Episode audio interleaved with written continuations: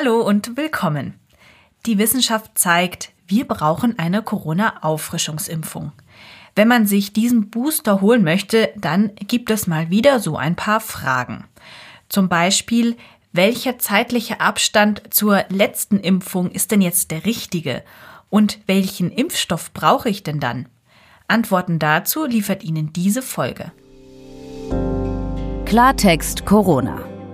Infos, Hilfe, Zusammenhalt.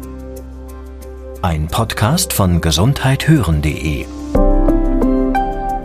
und der Apothekenumschau. Mein Name ist Anja Kopf und heute ist Mittwoch, der 8. Dezember 2021. Haben Sie schon Ihren Booster bekommen? Ich habe ja etwas schmunzeln müssen, als ich das erste Mal diesen Anglizismus gehört habe, denn ich habe zumindest bisher immer von einer Auffrischungsimpfung gesprochen. Aber beim genaueren Betrachten drückt dieses Wort ja eigentlich genau das aus, was es ist, nämlich einen zusätzlichen Impfschub, der für den Schutz gegen Corona wichtig ist. Für alle die Fragen, die sich mit der Auffrischungsimpfung gegen SARS-CoV-2 ergeben, da habe ich in dieser Folge meinen Kollegen und Apothekenumschau-Chefredakteur Dennis Ballwiese eingeladen. Der kann mir als Arzt hoffentlich ein paar Antworten auf diese Fragen geben. Hi Dennis. Hallo Anja. Also eingangs erstmal die Frage. Der Grund für die Auffrischungsimpfung ist ja der Impfschutz, der sinkt. Das zeigen ja auch mehrere Studien, nur ich frage mich, was heißt das denn, wenn mein Impfschutz geringer wird? Also bin ich dann gar nicht mehr geschützt oder nur vor einer Ansteckung, vom schweren Verlauf? Wie ist denn da die Lage? Die ganz kurze Antwort ist, wir wissen es noch nicht genau und sind jetzt gerade wieder in der Phase, wo wir der Wissenschaft beim Datensammeln in Echtzeit zuschauen können. Aber es ist nicht ganz so schwierig wie vor mehr als einem Jahr, als wir das Virus quasi noch gar nicht kannten. Wir wissen es zwar nicht genau, aber wir wissen schon eine ganze Menge. Es ist erstmal ganz normal, dass nach einer Impfung der Impfschutz gegen einen Erreger nachlassen kann. Das kennen wir auch von anderen Impfungen. Wir wissen zum Beispiel alle, dass wir uns regelmäßig im Leben gegen Tetanus impfen lassen müssen, wenn wir wollen, dass dann Impfschutz dauerhaft besteht. Das sind dann ein paar Jahre, weil man eben bei Tetanus weiß, dass es jahrelang hält. Genau, aber ist ja bei Corona jetzt nicht so. Nein, und äh, das haben auch die Wissenschaftlerinnen und Wissenschaftler von Anfang an immer mit dazu gesagt, als es vor mehr als eineinhalb Jahren um die Entwicklung der Impfstoffe ging, dass man dann mal sehen muss, wie lange denn dieser Impfschutz aufrechterhalten wird vom Körper. Und jetzt erfahren wir eben gerade, also es könnte sein, dass so nach zwei Startimpfungen bei den mRNA-Impfstoffen nach etwas mehr als einem halben Jahr der Impfschutz so weit nachlässt, dass sich eine Auffrischimpfung lohnt. Mhm. Und das erfahren wir eben jetzt, weil, das ist das, wonach du gefragt hast, man jetzt sieht, okay, nach mehr als einem halben Jahr, dann nimmt zum Beispiel die Zahl der Durchbruchinfektionen zu. Oder die Wahrscheinlichkeit, dass doppelt geimpfte Menschen SARS-CoV-2 weitergeben können, auch wenn sie selber nicht schwer erkranken, steigt. Und man kann bei den Menschen, bei denen man im Blut nachmisst, wie viele Antikörper die denn in sich tragen, beobachten, dass diese Antikörperkonzentration abnimmt. Da ist ganz wichtig zu verstehen, wir wissen noch gar nicht, welche Antikörperkonzentration man eigentlich braucht, damit man einen effektiven Impfschutz hat. Aber allein diese Beobachtung, dass das eben nach ungefähr einem halben Jahr abnimmt in Studien, sagt schon, okay, irgendwann wird das ja in den nicht mehr guten Bereich kommen, wo dann vielleicht auch kein Schutz mehr vor einem schweren Verlauf gegeben ist. Und da will man eben jetzt bei der Frage, wann auffrischen, so rechtzeitig die Auffrischung empfehlen, dass auch in der aktuellen Phase der Pandemie nach Möglichkeit es nicht wieder zu einem weitestgehend unkontrollierten Ausbruch kommen kann, weil wir ja jetzt schon sehen, dass wir immer noch in der Phase sind, wo die Gesundheitssysteme eben überlastet sind. Das bedeutet also, wenn der Schutz geringer wird, heißt das, die Antiviruskonzentration sinkt und in der Folge kann ich Leute schneller wieder anstecken, aber ich werde selber auch schneller wieder krank. Und wir haben ja jetzt auch noch einen neuen Gegner, wenn, wenn ich das so sagen darf. Wir haben ja noch eine neue Virusvariante, Omikron. Wir haben weitere Virusvarianten.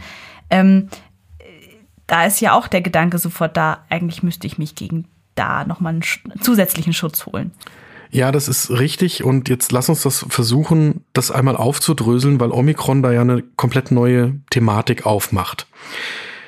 Wir sind, glaube ich, alle vor einem Jahr davon ausgegangen, dass wir heute an einem Punkt wären in Deutschland, wo alle, die sich impfen lassen können, auch geimpft wären. Also sagen wir mal neun von zehn Menschen. Wir sind aber leider da, dass nur sieben von zehn Menschen sich haben impfen lassen.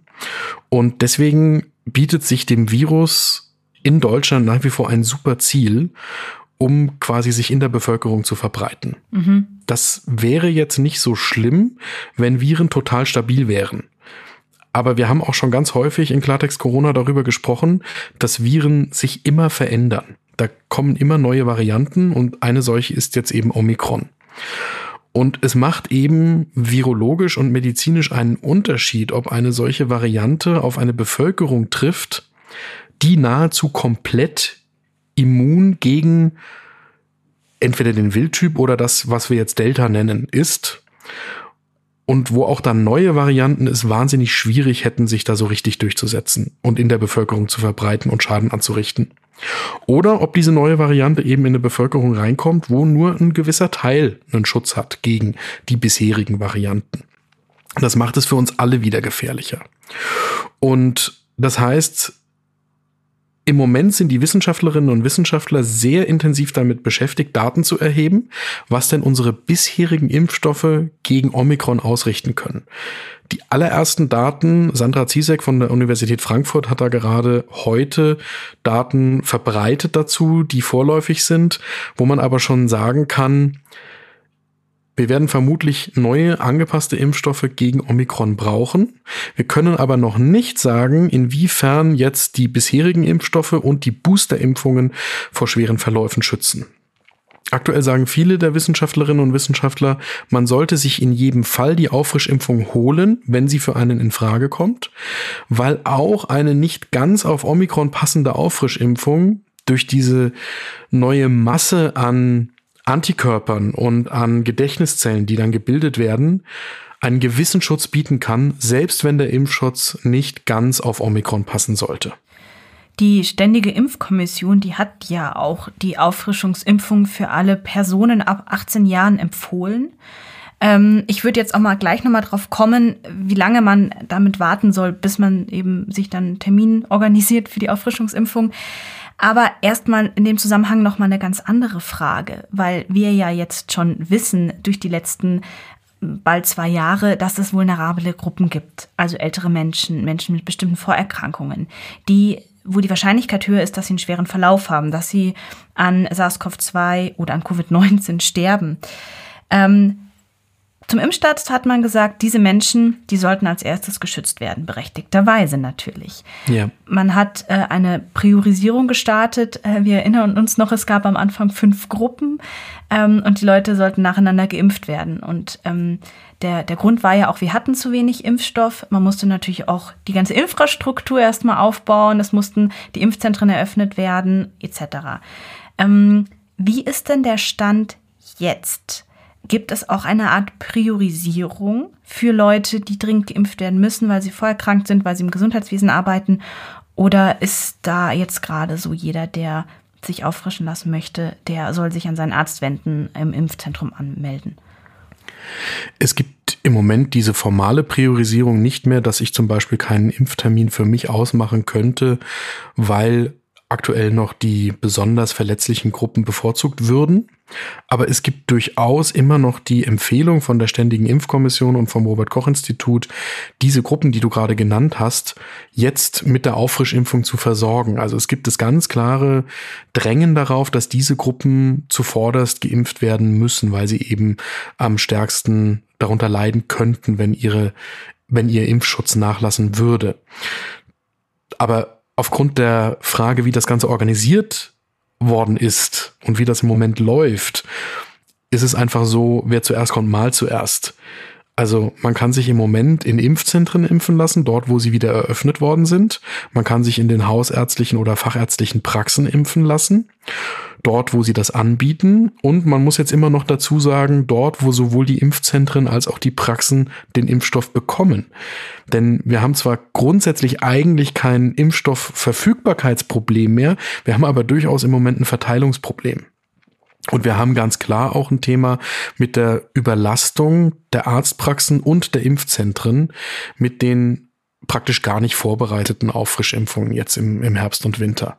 Das müssen die jetzt komplett auf sich alleine gestellt stemmen. Die leisten da wirklich Unglaubliches, mhm. sowohl in den Praxen als auch in den Impfzentren. Aber deswegen ist es im Moment praktisch unmöglich, eine klare Empfehlung auszusprechen, wie man es denn machen soll. Es ist von nicht nur von Bundesland zu Bundesland unterschiedlich, es ist teilweise im selben Landkreis unterschiedlich, je nachdem, in welcher Stadt man wohnt. Also das heißt tatsächlich diese, wie du sagst, diese formale Organisierung, das was quasi auch politisch organisiert wird, das ist nicht vorhanden, sondern man drängt eigentlich auf die, auf die Eigenverantwortung der Personen. Im Moment ist es leider so, dass es auf die einzelnen Menschen ankommt, wenn die Hörerinnen und Hörer für sich entschieden haben, ja, ich möchte mich auch frisch impfen lassen, wozu wir immer raten würden. Also wenn man dafür in Frage kommt, sagen wir von der Apothekenumschau ganz klar, lass dich impfen. Dann würde ich im Moment empfehlen, in der Stadt oder in dem Landkreis, in dem man wohnt, sich einmal zu informieren, entweder über die Tagespresse oder über die Websites der Gesundheitsämter, was wird denn bei mir überhaupt angeboten und dann eben entweder im Impfzentrum melden und versuchen, dort einen Termin auszumachen oder bei der hausärztlichen oder fachärztlichen Praxis nachzufragen, wann der nächste Impftermin verfügbar ist.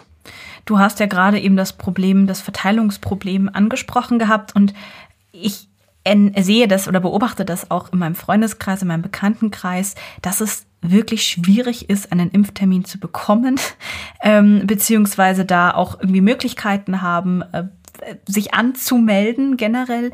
Ähm, und das können wir eben hier im Podcast jetzt nicht erklären, wie man das vor Ort und vor Ort so am besten macht. Das ist total unterschiedlich pro Bundesland. Du hattest ja gerade schon gesagt, in der Tagespresse sollte man sich informieren über die Webseiten der Gesundheitsämter. Das ist ein guter Anlauf.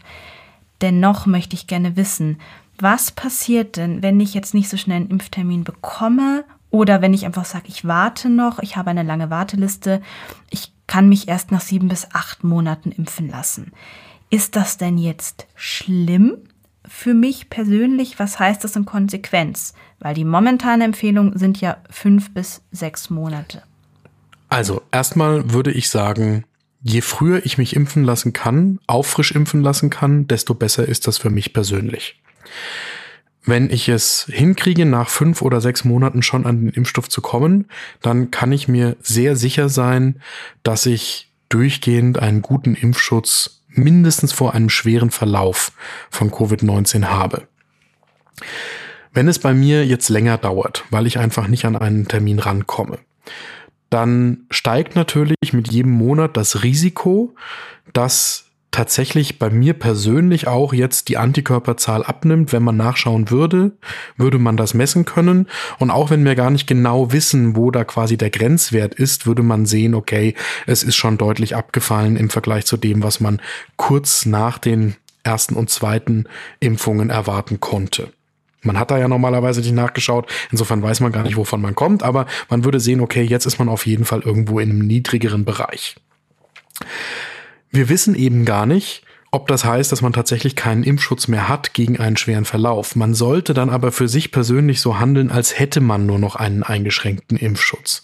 Und das heißt, jetzt sind wir wieder zurückgeworfen um eineinhalb Jahre in die Vergangenheit, in die Zeit, bevor wir Impfstoffe hatten.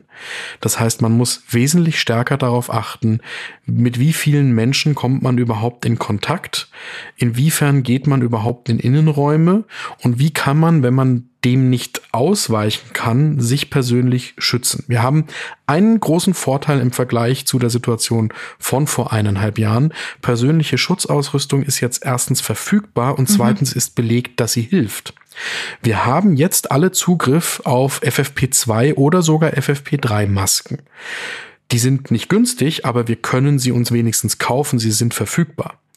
Und wir wissen auch aus aktuellen Studien gerade wieder nochmal nachgewiesen, dass FFP2-Masken richtig getragen und erst recht FFP3-Masken richtig getragen einen wahnsinnig guten Schutz vor einer Weitergabe von SARS-CoV-2 bieten.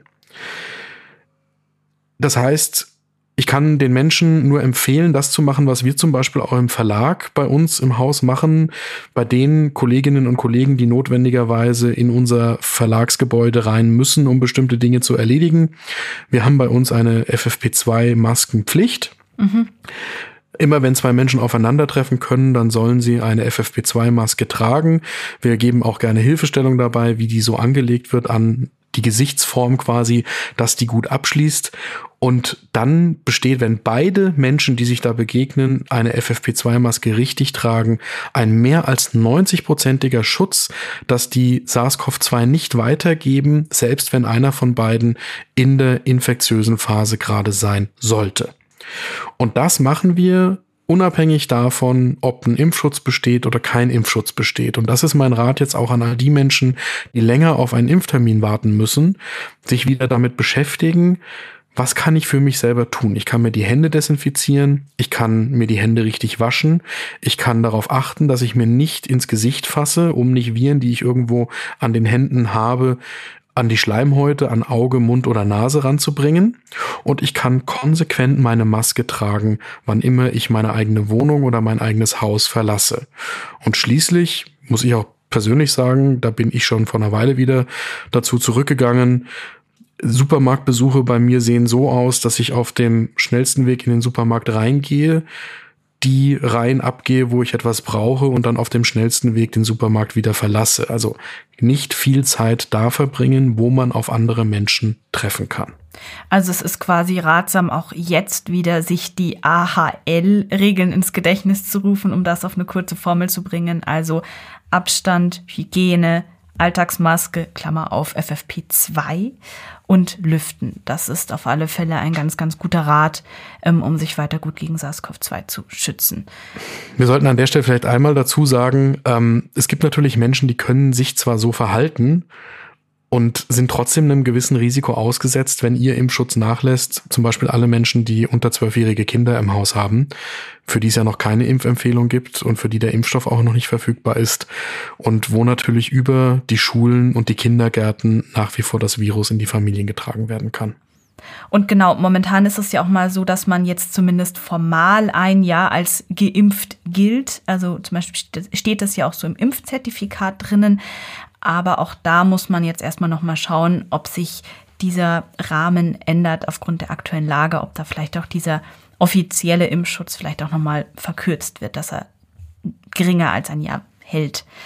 Ähm, jetzt aber auch wiederum nochmal die Frage an dich, Dennis, wenn ich jetzt so einen Impftermin ergattert habe, ähm, wie ist das denn? Ist das denn wichtig, welche Art von Impfstoff ich erhalte? Also brauche ich, wenn ich jetzt die ersten beiden Impfungen mit BioNTech hatte, als drittes auch nochmal ein Impfstoff von BioNTech und da gibt es ja auch noch mehrere andere Kombinationen. Ähm, wie lautet die Empfehlung denn da momentan? Nein, das ist nicht wichtig. Und unsere Empfehlung von der Apothekenumschau ist, nehmen Sie den Impfstoff, den Sie kriegen. Angeboten werden zwei Impfstoffe. Das eine ist Moderna und das andere ist BioNTech. Beide Impfstoffe funktionieren gut und beide Impfstoffe sind gut verträglich. Bei Moderna gibt es aus den Daten Hinweise darauf, dass es bei den unter 30-Jährigen vermehrt zu Herzmuskelentzündungen kommen kann. Und auch wenn die normalerweise behandelbar verlaufen, gilt deswegen, dass nur über 30-jährige Menschen mit Moderna geimpft werden. Die unter 30-Jährigen und Schwangere bekommen alle BioNTech. Für die Schwangeren ist die Impfung auch empfohlen, die Auffrischimpfung, ab dem zweiten Trimester der Schwangerschaft. Mhm. Und allen Personen, die eben, für die die Impfempfehlung grundsätzlich gilt, die also mindestens fünf, bei Verfügbarkeitsproblemen sechs Monate ihre letzte Impfung hinter sich haben und nach aktueller Empfehlung, die über 18 Jahre alt sind, empfehlen wir ganz dringend, nehmen Sie die Impfung wahr zur Auffrischung mit dem Impfstoff, der Ihnen angeboten wird.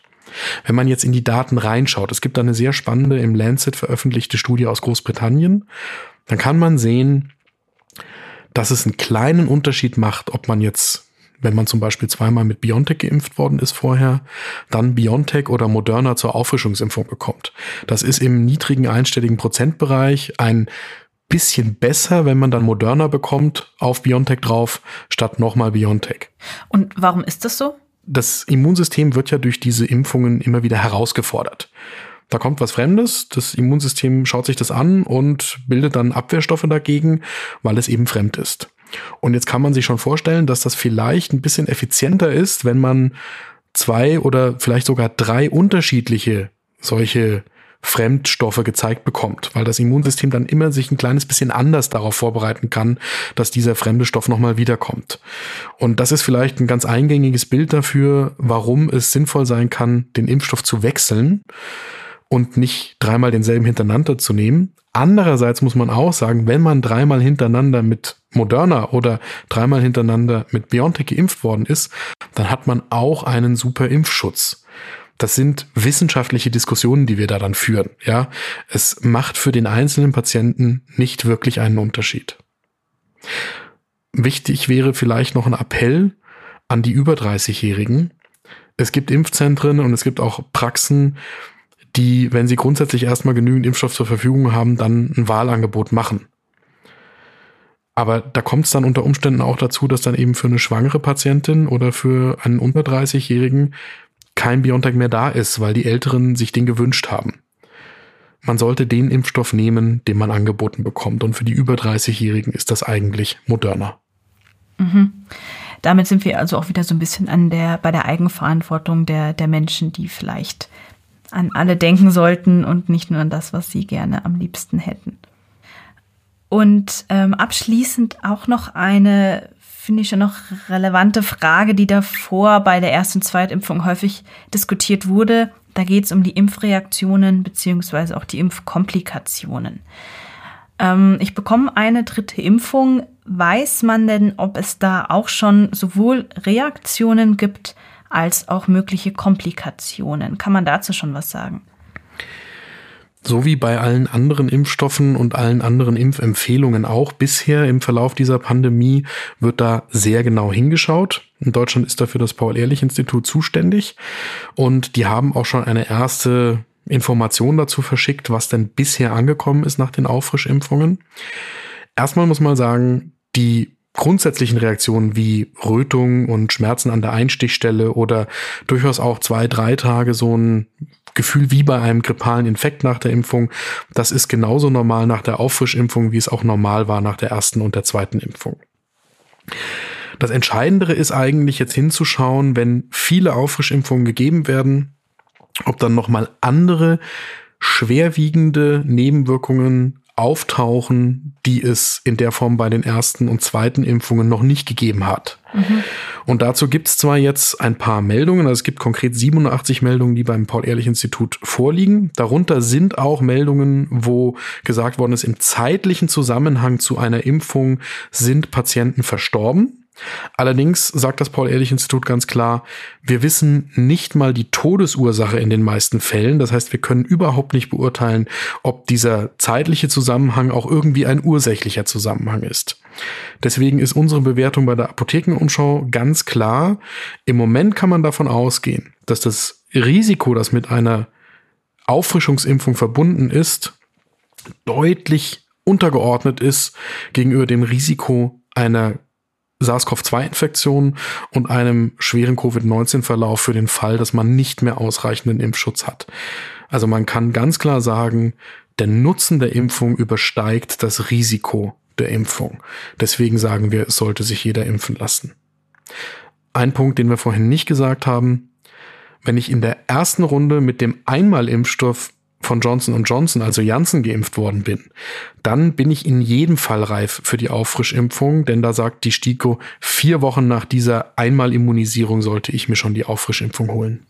Ja, danke Dennis, äh, auch noch für die total wichtige Ergänzung. Und ähm, jetzt würde ich da mal zusammenfassen. Also die Boosterimpfung, die ist für alle Personen ab 18 Jahren empfohlen, idealerweise nach fünf bis sechs Monaten, nachdem man die zweite Impfung bekommen hat. Es werden als Auffrischungsimpfung mRNA-Impfstoffe empfohlen. Also aktuell haben wir BioNTech und Moderna. Ähm, und es ist tatsächlich, es macht keinen großen Unterschied, ob man jetzt, also welchen der beiden Impfstoffe man so bekommt für den eigenen Schutz.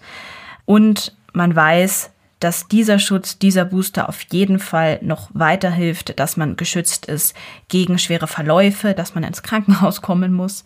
Ähm, wie sich das mit den Virusvarianten verhält, da schauen wir der Wissenschaft momentan noch beim Forschen und beim Entdecken und bei, beim Ergebnisse sammeln zu.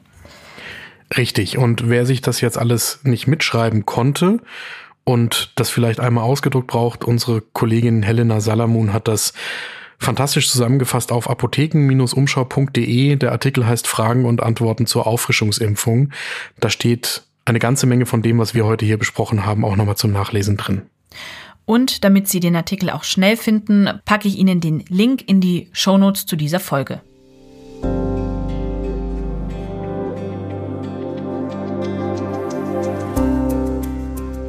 Mein Name ist Anja Kopf.